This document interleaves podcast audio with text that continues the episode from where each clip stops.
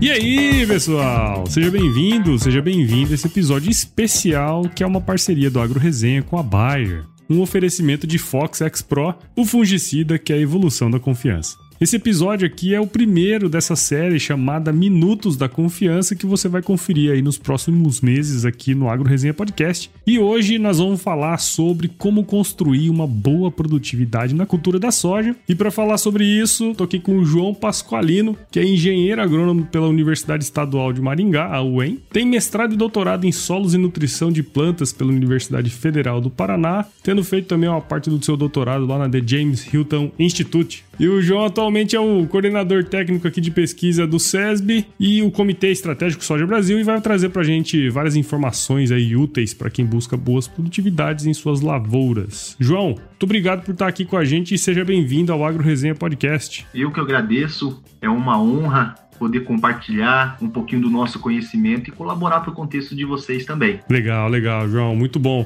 Ó, eu sei que tá aí, não saia daí porque esse episódio vai estar tá muito legal, viu? Firme o golpe que nós já já estamos de volta.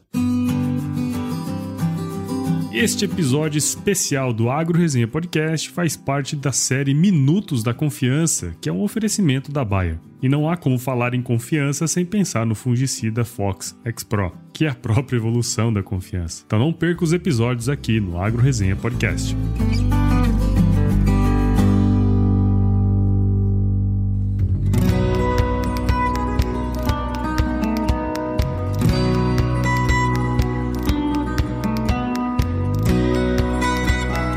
João, estamos aqui de volta para a gente conversar um pouco, né, sobre como construir uma boa produtividade aí na soja, né, especialmente. E antes da gente começar esse bate-papo aqui, acho que seria legal, cara, se você pudesse contar um pouco aí da sua história pra gente, meu. Como bem apresentado pelo nosso colega, meu nome é João Pasqualino, atualmente coordenador técnico de pesquisa do SESB, mas para chegar no, na coordenadoria, teve aí sim uma, uma longa trajetória entre acertos e erros, como faz parte da vida, né? Uhum. E eu me formei, sou engenheiro agrônomo, formado pela Universidade Estadual de Maringá. Me formei e trabalhei um pouquinho a campo na parte de consultoria e de pesquisa. Depois, na sequência, é, emendei o mestrado, pensando em, em, um programa de específico para manejo de solos, qualidade de solo na parte física, química e biológica. Uhum. E, na sequência, é, um doutorado pensando em nutrição mineral de plantas e depois para somar com, com todo esse essa trajetória de, acadêmica fiz um pouquinho de fisiologia de planta fora do Brasil. Legal. Hoje atualmente trabalho aí dentro de um de um leque enorme que é o SESB, né, que vai desde o plantio até a colheita, então nós não podemos ser muito específicos na, né. na profissão que eu escolhi hoje, então temos que ser um pouquinho ecléticos, de uma visão bastante holística, e nos ajuda bastante, principalmente, em ter flexibilidade e adaptabilidade em vários sistemas e situações, e vai nos ajudar, obviamente, esse conhecimento essa, adquirido aí ao longo do tempo na nossa conversa de hoje, que é bastante produtivo e a gente tenta colaborar aí no contexto da melhor forma possível. E se eu puder fazer uma aspas aqui, sempre colaborar de forma sustentável e rentável. Eu acho que é a ideia e o propósito do produtor, consultor e todos os afins aí do agro. E é interessante essa sua visão, né? Porque você vem do, no mundo acadêmico, né? E trabalhar toda essa parte de pesquisa focada em sistemas de produção, muitas vezes a gente vê, né, o pessoal da academia se especializando demais, né, no, em alguma coisa, e aí a hora que chega você tem que trabalhar com sistemas de produção, é, é um pouco diferente porque é uma são várias relações acontecendo ali muito complexo, né, cara? Então é uma oportunidade bem legal legal de você estar tá podendo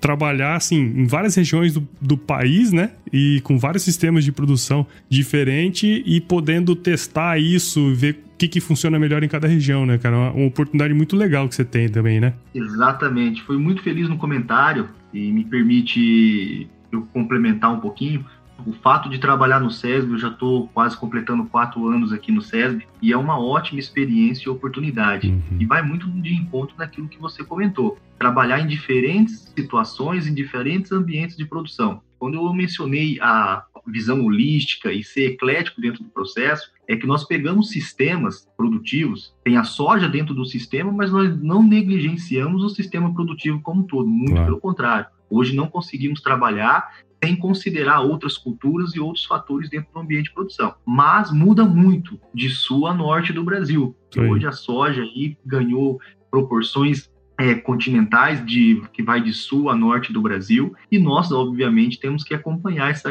evolução e acompanhar como que está os aspectos ou as expectativas produtivas, melhor dizendo, em cada ambiente, em cada situação de forma específica e a pesquisa a prática, o manejo e a tecnologia está totalmente entrelaçada e não conseguimos fugir disso, tá? Então, é, de fato, é uma ótima oportunidade, ótima experiência e a gente sempre está aprendendo aí coisas novas, safra safra. Então, por isso que nós sempre temos um pouquinho de informação nova para compartilhar com vocês. Eu acho que hoje é uma ótima oportunidade para isso. E acho que tem tudo a ver com o que nós vamos falar aqui, inclusive, né? E, João, assim, já vindo aqui para o tema específico do nosso episódio aqui, né? Que é essa ideia de falar da construção da produtividade. Acho que é legal esse termo que a gente está empregando aqui, que, ou seja, produtividade ele não é uma coisa que vem, né, do nada, né? Ele, você vai construindo, né? Acho que isso, isso é interessante. E também a ideia é que a gente falar sobre as bases aí para que as lavouras tenham de fato uma, uma evolução é, no que diz respeito aí à produção sustentável, que você também comentou aí na sua fala, né? E aí, cara, acho que até para dar uma base aqui para nossa audiência, né, para nossos ouvintes aqui, acho que seria legal se você pudesse dar a sua visão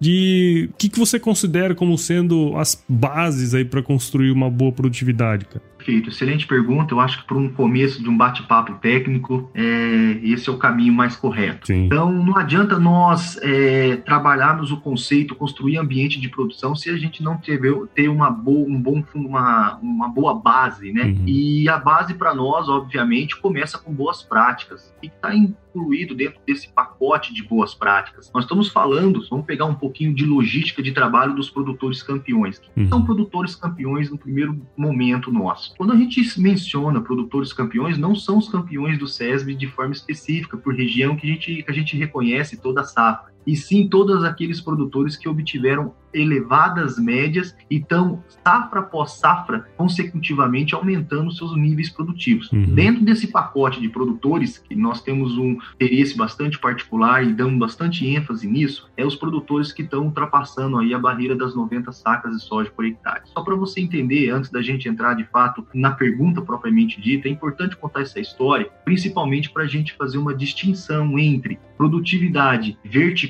de produtividade horizontal. As duas, no nosso contexto, é muito importante. A vertical são os tetos produtivos que a gente observa safra a safra. Os tetos produtivos, na maioria das vezes, sempre acima de 110 sacas de soja por hectare, que são praticamente é, os tetos produtivos e que onde estão tá os campeões do SESB safra a safra. Uhum. E tem a produtividade vertical, e essa aí para nós, no nosso contexto técnico, talvez seja a que mais pese aí, principalmente quando a gente faz o levantamento das informações e tenta interpretar um ambiente de produção. E aqui está a grande amostragem do SESI. Todos os produtores que ultrapassam a barreira das 90 sacas de soja por hectare está nesse nível aí de produtividade horizontal. Uhum. Só para vocês terem uma ideia do tamanho de, desse número ou da proporção dentro desse ano safra, respectivamente. Safra 19 e 20, nós tivemos 913 visitas a campo de sul a norte do Brasil. É, nós chamamos isso de auditoria, para a gente de fato confirmar a produtividade do produtor. É, dessas 913, 277 áreas ultrapassaram a barreira das 90 sacas de soja por hectare.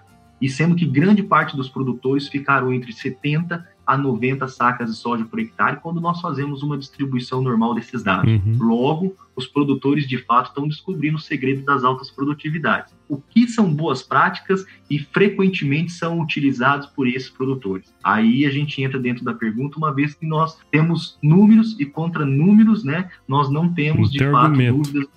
É aquele ditado: contra fatos não há argumentos. É, boas práticas dentro desse contexto. Nós observamos pelos produtores é um pacote de manejo muito simples, mas é aquele ditado, é fazer de fato o básico, além do básico, bem feito. Essa tá a, a, no, o novo lema do SEB, é o que a gente está identificando. É o arroz com feijão bem temperadinho, né? Exatamente, e aí não tem erro tá, Paulo? Nós temos que ter um certo cuidado, porque esses produtores, é, eles nos ensinam muito e deixam, vão deixar um legado para nós maravilhoso, principalmente que aumentar a produtividade por unidade diária. E o Brasil vai ser cobrado por isso, por ser um país continental de diversidade de cultura. O exterior já percebeu isso. Nós brasileiros já percebemos de forma bastante singela e estamos caminhando para isso, o que abre oportunidade para todo mundo. Isso é ótimo, excelente para mim, para você e para todos que estão conectados com o agro e que também não estão conectados com o agro, que de alguma forma, direta ou indireta, sofrem influência da nossa, do nosso meio de profissão,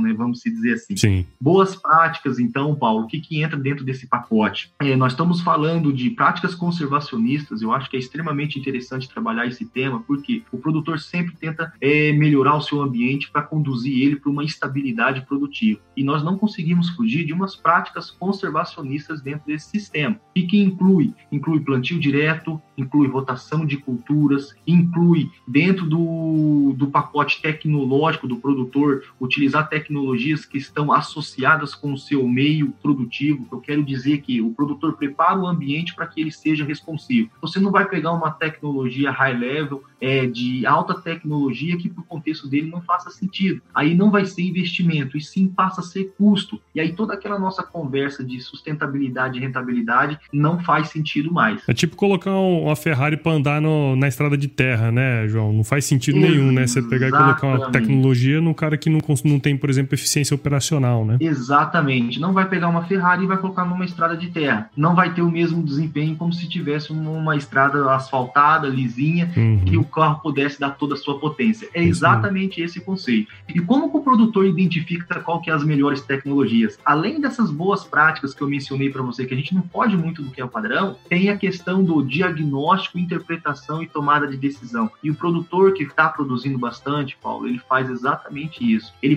peca por excesso no diagnóstico. O que, que eu quero dizer? Aqui no diagnóstico é o momento onde o produtor tem que levantar todas as informações do seu ambiente de produção para de fato ele saber em onde ele está trabalhando e quais os pontos fortes e os pontos fracos dentro desse sistema produtivo. Pontos uhum. fortes ele vai manter obviamente, ele vai potencializar ainda mais, se for possível, e os pontos fracos é onde ele vai fazer assertividade com o manejo. Mas isso só é possível a partir do momento que ele levante a informação, que é através do diagnóstico. E aqui o próprio produtor fala: João, eu peco pelo excesso. E pecar pelo excesso aqui nesse processo não é pecado, porque eu tento levantar o máximo de informação possível. Para quê? Para que eu tenha é, possibilidade de escolher as informações que eu vou trabalhar. E um ponto muito importante, quando a gente fala em pecar pelo excesso de informação, o SESB é um exemplo clássico disso, porque o SESB é uma OCIP sem fins lucrativos, depois nós vamos ter um momento de falar um pouquinho mais do SESB, mas o SESB não tem portfólio nenhum, não vende produto nenhum, vende uma perspectiva em cima do que? De informação. Uhum. A Bayer é um patrocinador, um mantenedor do SESB. Mantém por quê? Porque o SESB é um órgão específico para a geração de informação. Informações que ajudam todo o contexto do ato e, obviamente, tira alguns insights ou pontos de destaque de safra a safra que pode ajudar a companhia de alguma forma. E aí a gente entra dentro do sentimento de valor. Legal. E o SESB vive somente de informação. Então nós vamos lá, faz o diagnóstico e, consequentemente, vende a informação para os nossos mantenedores. De uhum. forma bastante simplista, é assim que acontece a nossa logística. O produtor não pode pensar diferente, mas o contexto dele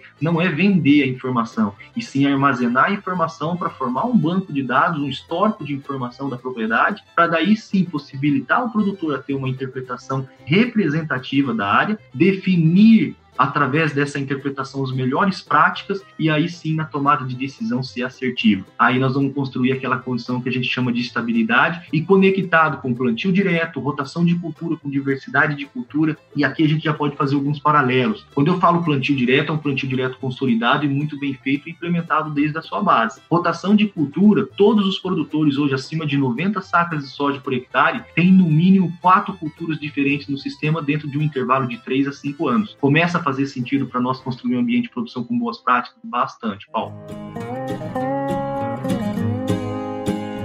A confiança evoluiu para Fox X Pro. Agora, com três modos de ação e três ingredientes ativos, a confiança que já era conhecida ficou ainda maior. Saiba mais em www.agro.buyer.com.br.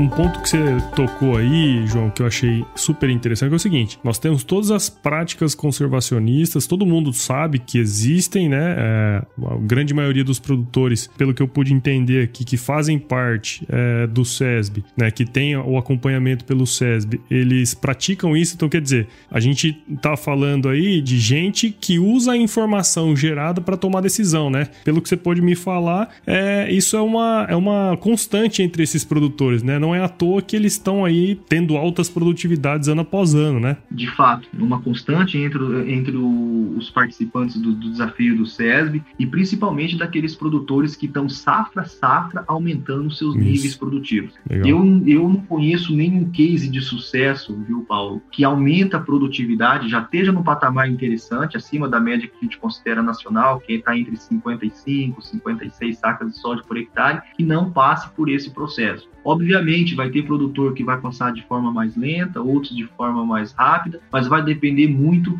do grau de investimento. Mas é investimento em dinheiro? Não, talvez aqui dentro desse processo é mais tempo do que dinheiro propriamente dito. Sim. Obviamente, nós vamos ter tecnologias que vai nos suportar para ganhar velocidade e dar estabilidade, escala para ir para todo esse processo aí é a hora do produtor de fato fazer o seu network, né, suas amizades profissionais e consequentemente compartilhar conhecimento e também adquirir conhecimento para que ele possa estar tá implementando dentro do seu sistema produtivo como um todo. E aí tem o lado o ganha-ganha. E o ganha-ganha ele é muito saudável, tá, Paulo? Principalmente quando o produtor está no processo de ajustar manejo. Então, às vezes eu sei de alguma coisa interessante, compartilho com o produtor, ele sabe de algo interessante que eu ainda não esteja fazendo e, consequentemente, essa troca de informação é muito saudável. Aquela máxima, né? Sempre quando a gente divide, a gente multiplica, né? Acho que essa questão que você fala é super interessante, porque, pô, ali é um ambiente saudável para os produtores compartilharem as suas melhores práticas na fazenda e não é à toa que grande maioria deles, pelo que você comentou, tá entre 70 e 90 sacas por hectare, que já é muito acima da média nacional, né? Então tem alguma coisa aí nesse grupo que, que realmente mostra essa, essa particularidade, né? É, em termos de produtividade deles. Né? Exatamente. E se Legal. me permite fazer um breve comentário dentro desse contexto de boas práticas, é, não fugimos muito, viu, Paulo, de conforme eu já havia mencionado, plantio direto, rotação de cultura, correção de solo, até a utilização de condicionadores de solo, que é de fato preparar uma base é, muito bem feita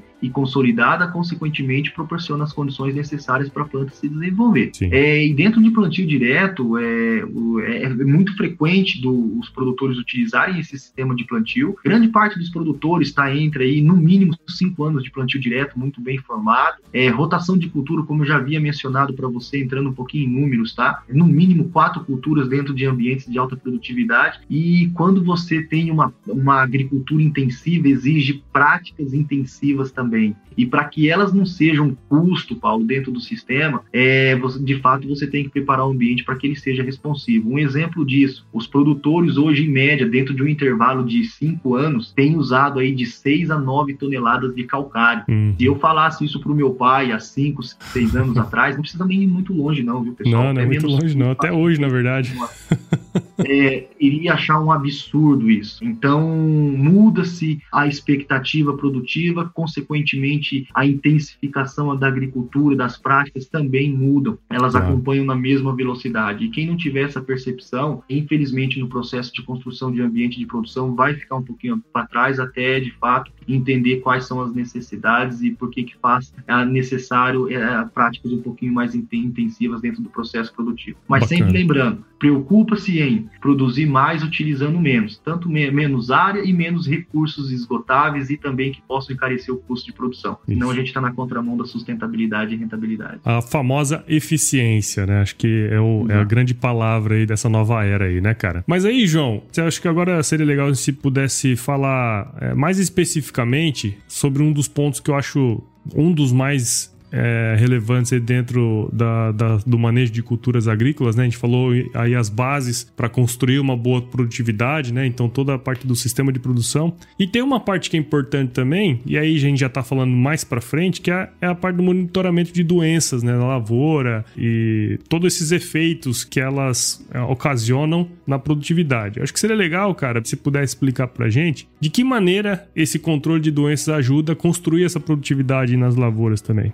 Dentro do processo de implantação da lavoura, tem-se que considerar algumas variáveis bastante importantes, principalmente para garantir plantas no ambiente de produção, porque daí a gente entra no processo de condução da lavoura, que é qual é a importância de nós termos tecnologia, na verdade, termos um bom diagnóstico, uma boa avaliação de campo, tecnologias para a gente controlar algumas condições bióticas ou abióticas, e no nosso caso de doença, entra dentro do aspecto biótico. É, quais são as variáveis na implantação da lavoura que nós temos que cuidar? Material material genético, qualidade de semente, data de plantio, tratamento de semente, adubação de base, velocidade operacional. Aqui está uma lista bastante simples, não vamos entrar em detalhes porque não é o nosso foco agora. Uhum. Nós temos que cuidar e ter de fato uma boa prática sobre elas. Só para você entender onde eu quero chegar, por exemplo, só nessas variáveis que eu listei, material genético resistência à doença vai ajudar a gente lá no controle das doenças. Obviamente, vai me dar uma plântula de maior vigor, dependendo da intensidade da praga inicial. Uhum. A qualidade de semente nos ajuda com isso. O tratamento de semente vai nos ajudar com pragas e doenças é, também. E, obviamente, toda a questão da adubação de base nos dá a homeostase da planta, que é o equilíbrio que ela precisa para estar tá mais é, forte e superar algumas condições de adversidade. Onde que eu quero chegar? Quando nós implantamos a, a nossa lavoura com essas características positivas, nós começamos bem, Paulo. E quando a gente começa bem, a estratégia de manejo é diferente. Então eu posso construir um ambiente favorável para mim colocar produtos de primeira linha para ter um, obviamente, a resposta produtiva que eu gostaria. E daí é tudo que eu fizer dentro desse ambiente é para potencializar a produtividade ou manter aquilo que eu já construí. Esse é o raciocínio. E quando eu tenho o contrário do que isso que eu estou colocando aqui para vocês, é aí a estratégia é diferente. A estratégia é para a gente minimizar a perda produtiva que a gente já construiu. Então, aqui nós temos que pensar duas vezes antes de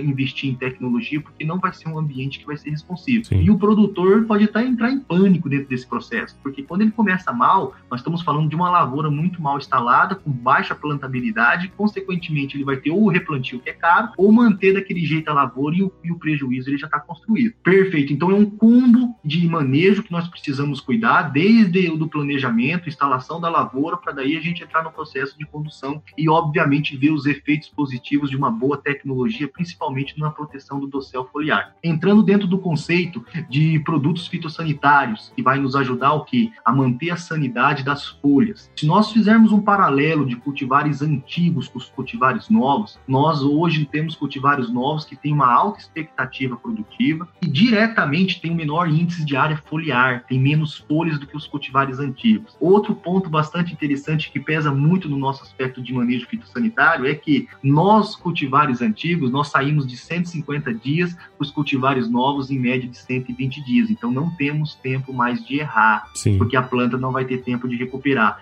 Somado a isso, como eu já havia mencionado, tem menos folhas, então eu não posso perder as folhas, tanto da parte do bacheiro, da parte intermediária da planta e no ápice da planta. Todas têm a sua colaboração para o processo fisiológico da planta. Como que entra tecnologia de proteção de plantas dentro desse processo? Nós precisamos ter, de fato, um monitoramento muito bem feito, para não deixar chegar tanto pragas, doenças ou qualquer é, moléstia dentro do nosso sistema produtivo, chegar no nível de dano econômico. Todos os produtores hoje trabalham de forma preventiva e não paliativa. Esse é um processo bastante comum dentro desse cenário. Hoje nós temos tecnologia que nos permite muito controle com eficiência é, aí nós podemos entrar tanto na parte de herbicida, fungicida, inseticidas, aí nós temos um portfólio enorme pela, oferecido pelas companhias, Sim. mas o que, que é o importante dentro desse processo, e eu vou compartilhar com você um pouquinho da filosofia de trabalho dos produtores que estão produzindo bastante por unidade diária. Eles escolhem o melhor produto nos, inicialmente falando, principalmente os produtos de primeira linha para ter um bom controle inicial, principalmente no, no estágio vegetativo da cultura, mas não para por aí, viu, Paulo? além de um produto de primeira qualidade, eles mesclam tecnologias. Hoje nós não ficamos apenas é, em triazol, carboxamida, estribulina, não, estão somando com que? Com multicídios, como por exemplo,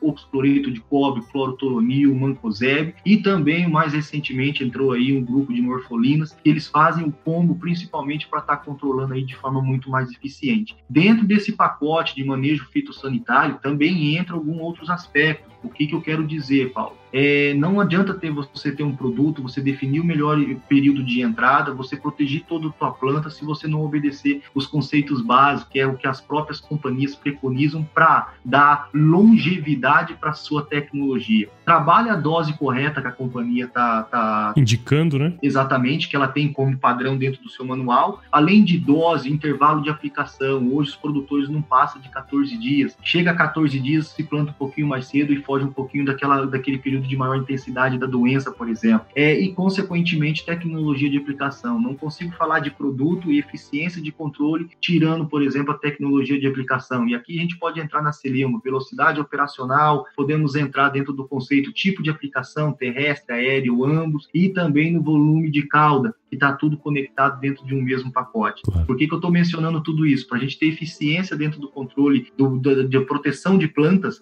nós temos que considerar todas essas variáveis que eu mencionei. E um ponto bastante importante dentro desse contexto é grande parte dos produtos que nós temos hoje de tecnologia no mercado para proteção de plantas já nasceram com uma eficiência entre 85 e 90%. Então imagine se a gente usa uma dose que não é recomendada, abaixo daquela que é recomendada, não trabalha o intervalo de aplicação correto e entra no período errado que a praga já esteja ou a doença já esteja instalada na lavoura. Nós não vamos conseguir aproveitar 100% da eficiência dos produtos alguns cuidados e alguma filosofia de trabalho que eu acho que pode ajudar o produtor aí que já está entrando na safra de soja. Não, sem dúvida, cara. Acho que você passou um, um, o caminho das pedras, vamos dizer assim, né, cara? Porque quando a gente fala em construção de produtividade, eu acho que eu estava refletindo muito enquanto você falava, né? Toda construção ela começa com uma base, né? Então você tem as sapatas que o pessoal faz, né, para ter a base para você construir uma casa muito boa. Eu acho que a produtividade é isso, né? Quando a semente chega lá na, na propriedade, ela tem todo o potencial possível de produzir. Agora, o que você vai fazer no meio tempo ali, se você vai ser um pedreiro bom, é outra coisa, né? Eu acho que esse é um conceito legal que, que você passou, né? De um monte de, de fatores que influenciam no dia a dia, né? Para você conseguir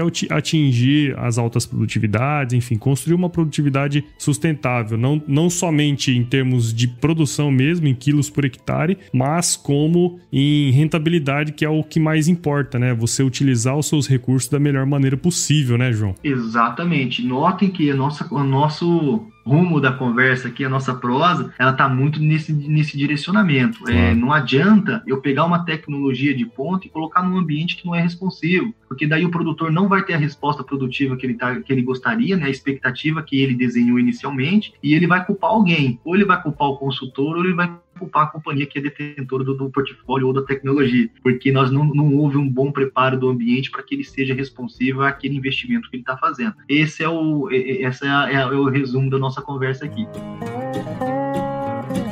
Bom, cara, para evoluir sempre como a confiança de Fox X Pro, você precisa de conteúdo de qualidade. Então acesse www.agro.bayer.com.br e encontre mais dicas para atingir a melhor produtividade no campo.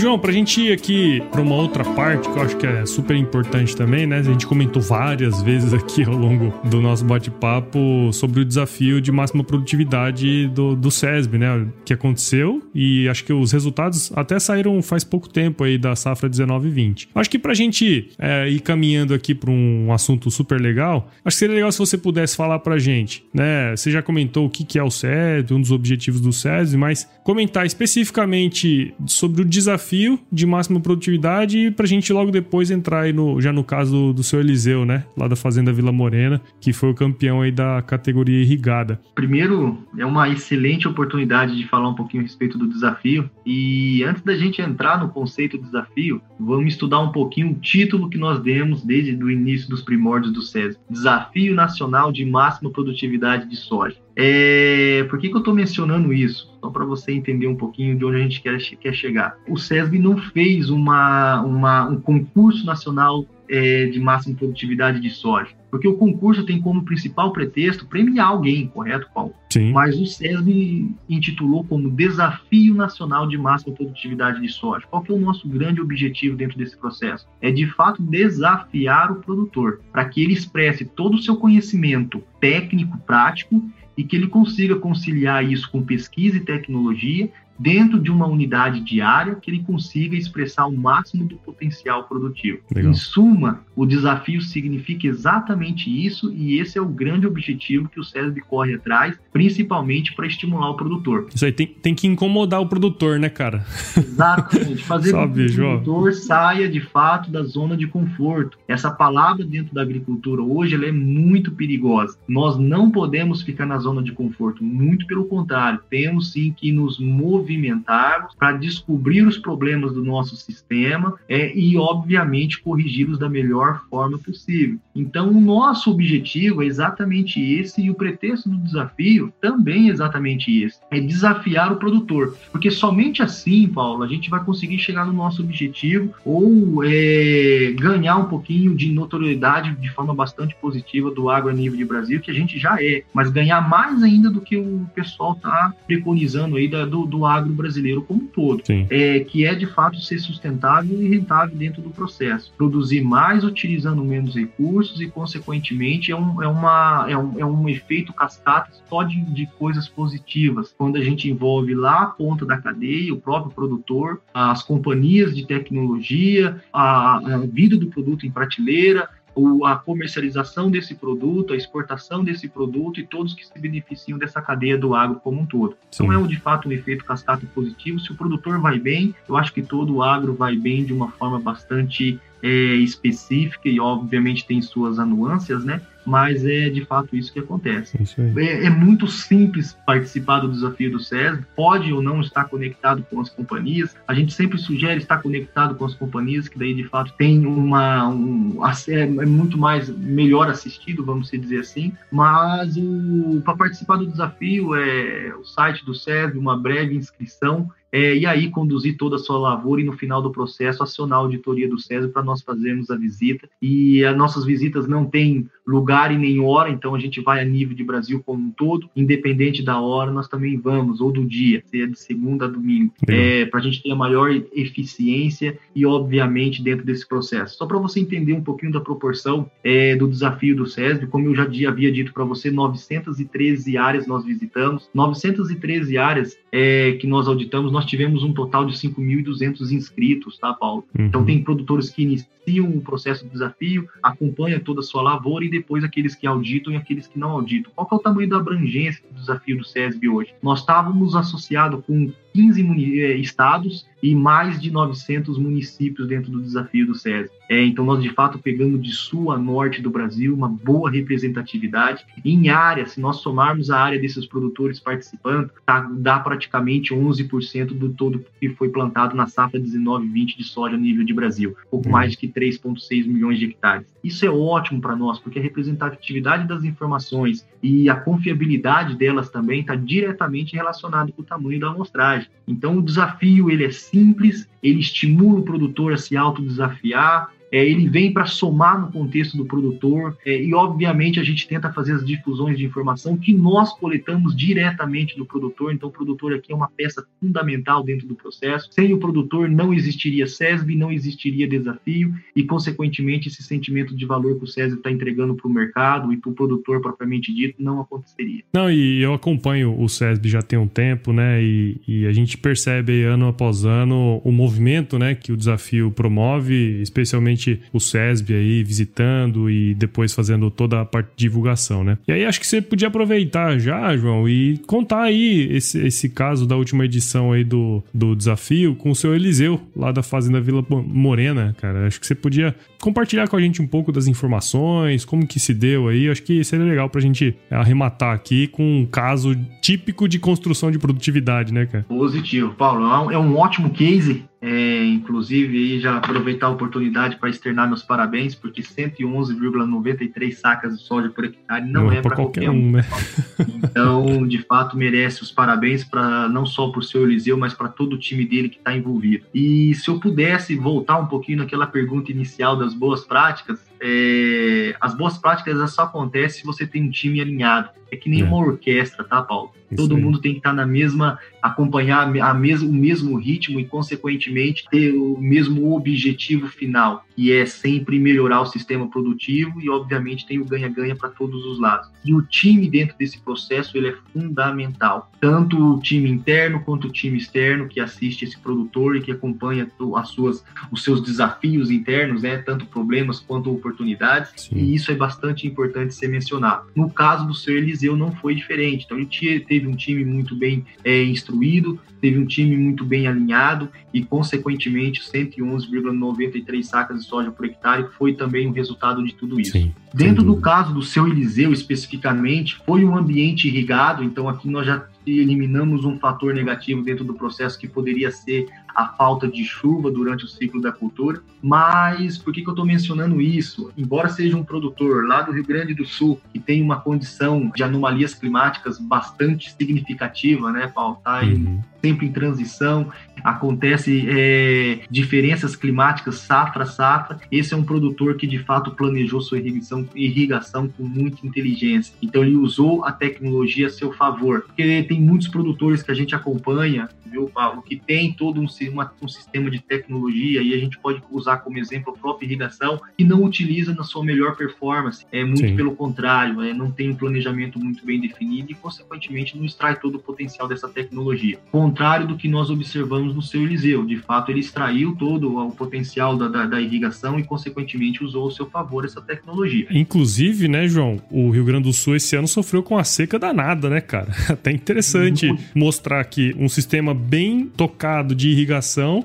pode suprir qualquer necessidade, é, qualquer adversidade, né, no, no, na região lá, como foi no caso do Rio Grande do Sul, né, cara? Só para você ter uma ideia de proporção do quanto que a seca castigou o Rio Grande do Sul, primeiro na safra eles começaram com atraso de plantio, excesso de chuva lá, o pessoal não conseguia entrar na lavoura. Sim. Aí atrasou um pouquinho o plantio, jogou a janela um pouquinho de plantio para frente, consequentemente, é, no, durante todo o processo ainda veio um período de seca, né, Paulo? É. E aí castigou a soja, principalmente no, no, no, sul do Rio Grande do Sul, que, tá, que sofre mais a influência climática, mas isso foi até o centro, pegou até um pessoal ali do norte do Rio Grande do Sul, um pouco mais singelo, mas pegou também. Nós tínhamos uma expectativa de auditoria no Rio Grande do Sul é muito alta Paulo. Só para uhum. você ter ideia o quanto que essa seca prejudicou as nossas auditorias no Rio Grande do Sul, nós praticamente perdemos 35% das áreas Nossa. que a gente ia auditar no Rio Grande do Sul do total. Só em função do, do clima, como foi ruim esse ano para o Rio Grande do Sul. E quando a gente entra em média produtiva, o Rio Grande do Sul estava vindo de um histórico aí, três anos consecutivos com médias maiores que o Paraná e Santa Catarina. Uhum. Esse ano o Rio Grande do Sul perdeu do Paraná, porque o Paraná teve uma super safra comparado com o Rio Grande do Sul e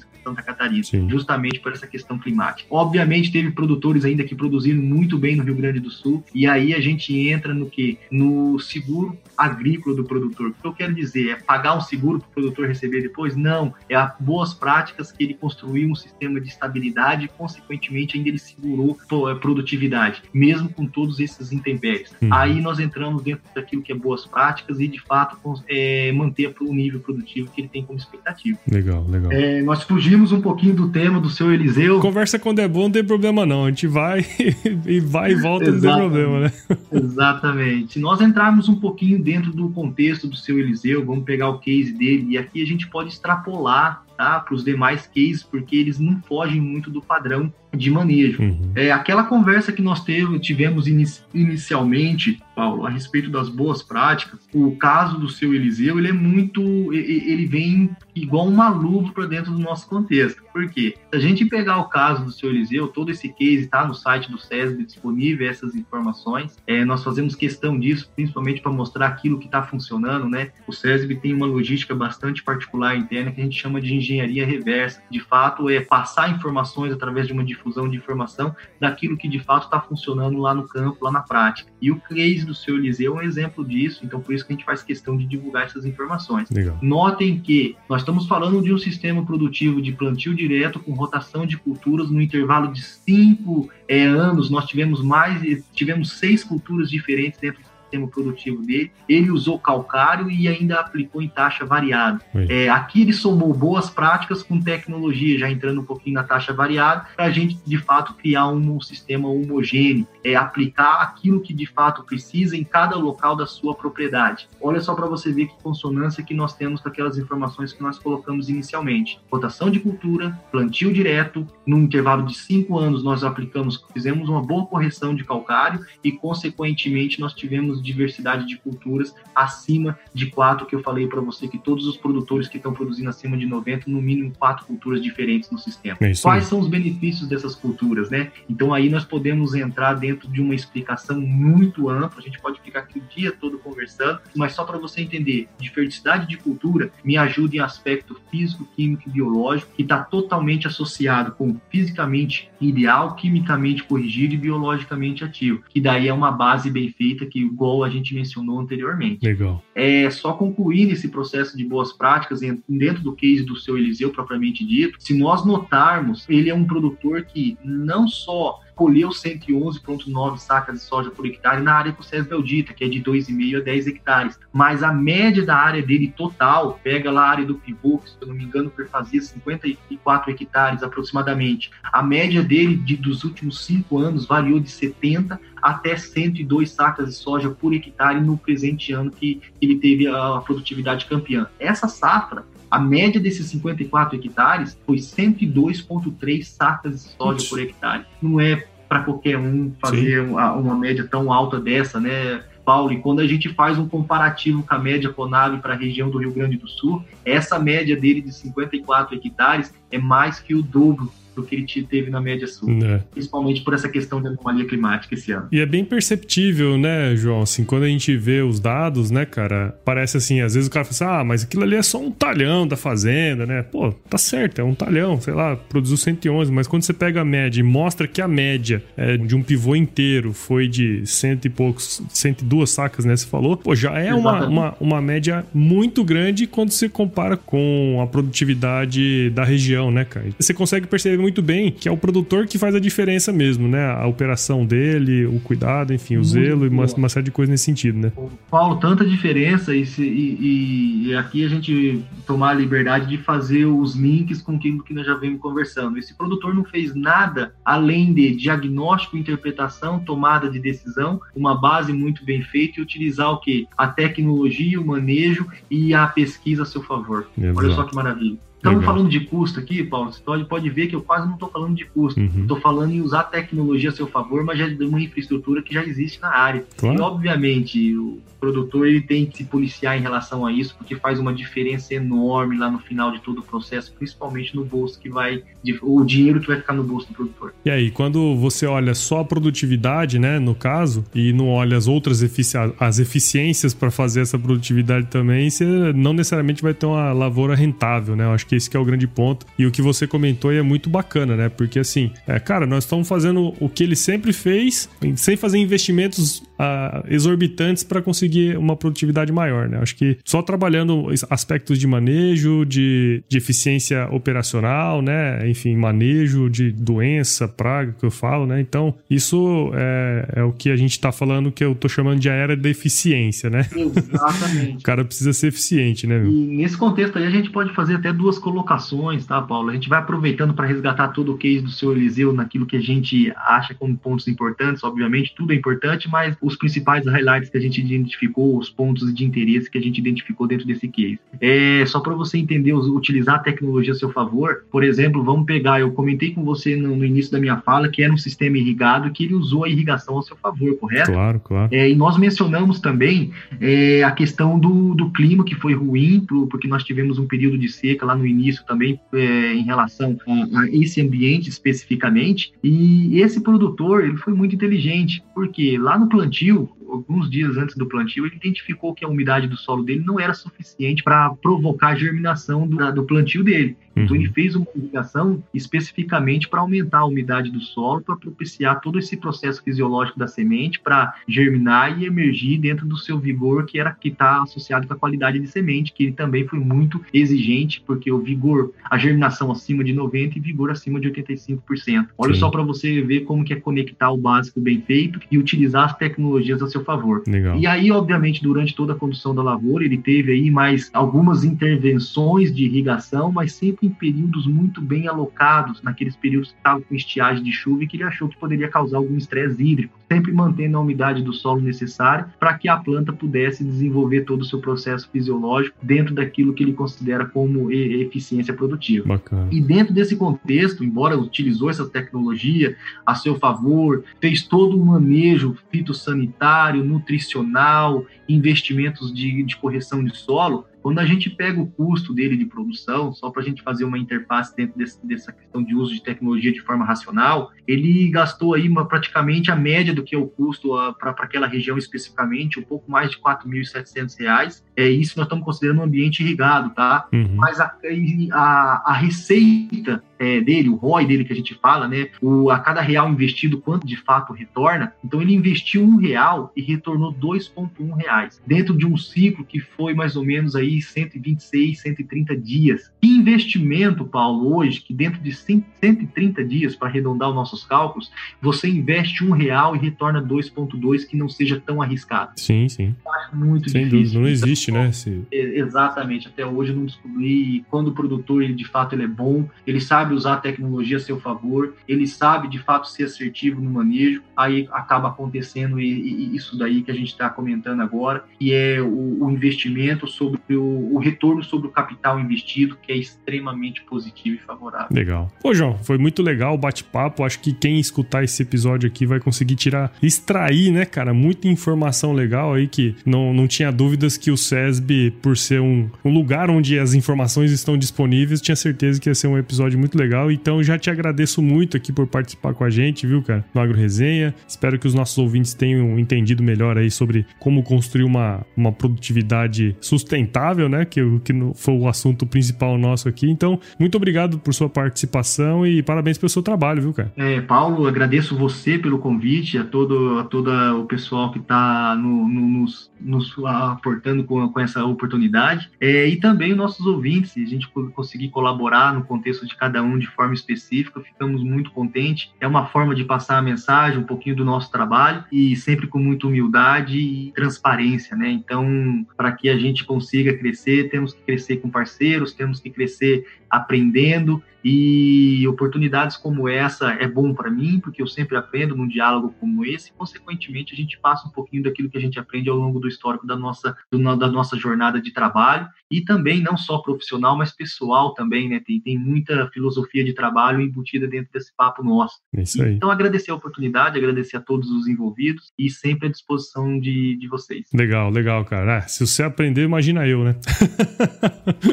Foi muito bacana ter vocês aqui, você aqui, né? E pra galera que queira saber um pouco mais do trabalho de vocês, onde que a, a turma pode encontrar? É apenas entrar no site do SESB, é www www.sesbbrasil.org.br. Legal. De forma bastante simples, é um site muito simples, dá para você buscar todos os materiais possíveis lá, as nossas últimas publicações e os cases, inclusive, estão lá de todas as regiões do Brasil. Case Sul, Sudeste, Centro-Oeste, Norte e Nordeste. Inclusive, esse que nós comentamos hoje do seu Eliseu, é, são informações que podem ser de alguma forma útil para o produtor, consultor, para estar tá extraindo alguns insights ou também para estar tá planejando aí uma nova filosofia de trabalho, que é o nosso papel ajudar o produtor aumentar sua média produtiva e cada vez mais o Brasil ser sustentável dentro desse processo. Muito bom, muito bom. Então você que está escutando aí, não deixe de, de, entrar lá no site do SESB, ver tudo lá. Eu entrei, obviamente, para a gente fazer esse episódio aqui, né, João? Vi lá todas as informações. Então não deixe de acessar lá, tá certo? E João, seguinte, aproveitando que, né, lá no sul, lá o, o case do seu Eliseu foi é, fenomenal, né? sempre falo pra turma aqui que se chover não precisa molhar a horta, não, tá? Mais ou menos por aí, né, cara? De fato.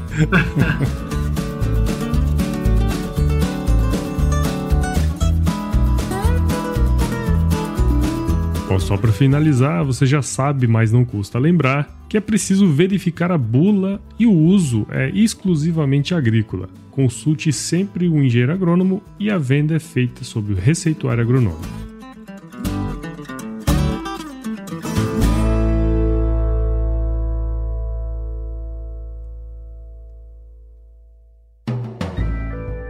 Mais um produto com a edição Senhor A.